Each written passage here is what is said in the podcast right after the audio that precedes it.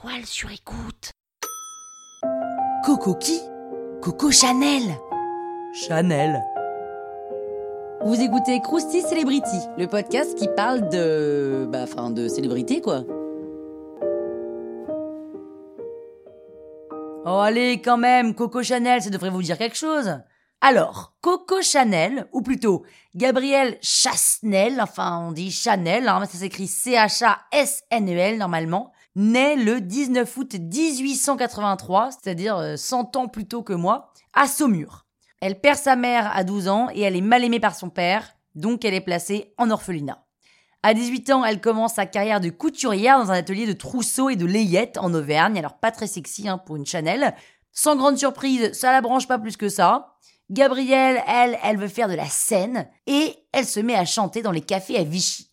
Et c'est d'ailleurs de là qu'elle tient son surnom de Coco, parce qu'elle chantait Kika, Kika, Kika, vu Coco, et Coco, et Coco. En tout cas, ça l'empêche pas de plaire aux hommes, et pas des moindres, hein, puisqu'elle rencontre Arthur Capel, qu'on appelle Boy, qui est un riche joueur de polo anglais. Et là, c'est l'amour fou. Coco le suit à Paris. Il lui offre d'ailleurs sa première boutique de chapeaux, qu'elle appelle Chanel Mode. Bon, c'est pas un nom très sexy et pourtant c'est un véritable succès. Coco ouvre une autre boutique à Deauville, puis à Biarritz, où elle installe sa première véritable maison de couture.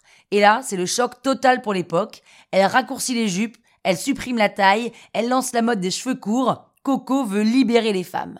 Deux ans après la mort de Boy, en 1921, elle part s'installer à Paris, place Vendôme. Et c'est à ce moment-là que son amoureux du moment, qui est un russe, lui inspire son flacon de Chanel numéro 5. Alors pas parce que le mec est baraqué, mais pour rappeler les flasques de vodka des troupes russes. En 1939, elle est alors à la tête d'une immense entreprise, et c'est pas joli joli, elle va nous révéler son dark side. En gros, pendant la Seconde Guerre mondiale, Coco Chanel balance une famille juive, genre elle balance genre délation, et cette famille est propriétaire de la marque Bourgeois et elle fait ça pour récupérer l'intégralité des droits du parfum numéro 5. Ensuite, elle a une liaison avec un soutien du Reich.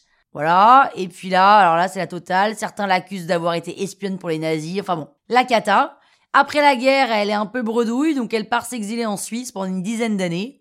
Et puis, euh, âgée de 71 ans, donc là on est en 1954, elle sort la tenue de Chanel qu'on connaît tous, tailleur en tweed, chaussures bicolores et sac matelassé. Mais bon, euh, Coco vieillit, elle devient un peu, euh, un peu aigrie, tyrannique, sèche, acariâtre. Elle est un peu réac, elle aime pas la jeunesse en mini-jupe, euh, surtout pas le jean, elle critique le féminisme, enfin bon, elle perd un peu la boule. Et le 10 janvier 1971, à l'âge de 87 ans, Coco Chanel meurt dans sa suite de l'hôtel Ritz, place Vendôme.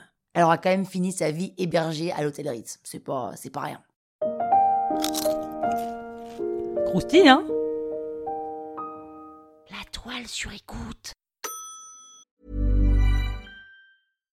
Hi, I'm Daniel, founder of Pretty Litter. Cats and cat owners deserve better than any old-fashioned litter. That's why I teamed up with scientists and veterinarians to create Pretty Litter. Its innovative crystal formula has superior odor control and weighs up to 80% less than clay litter. Pretty Litter even monitors health by changing colors to help detect early signs of potential illness. It's the world's smartest kitty litter. Go to prettylitter.com and use code ACAST for 20% off your first order and a free cat toy. Terms and conditions apply. See site for details.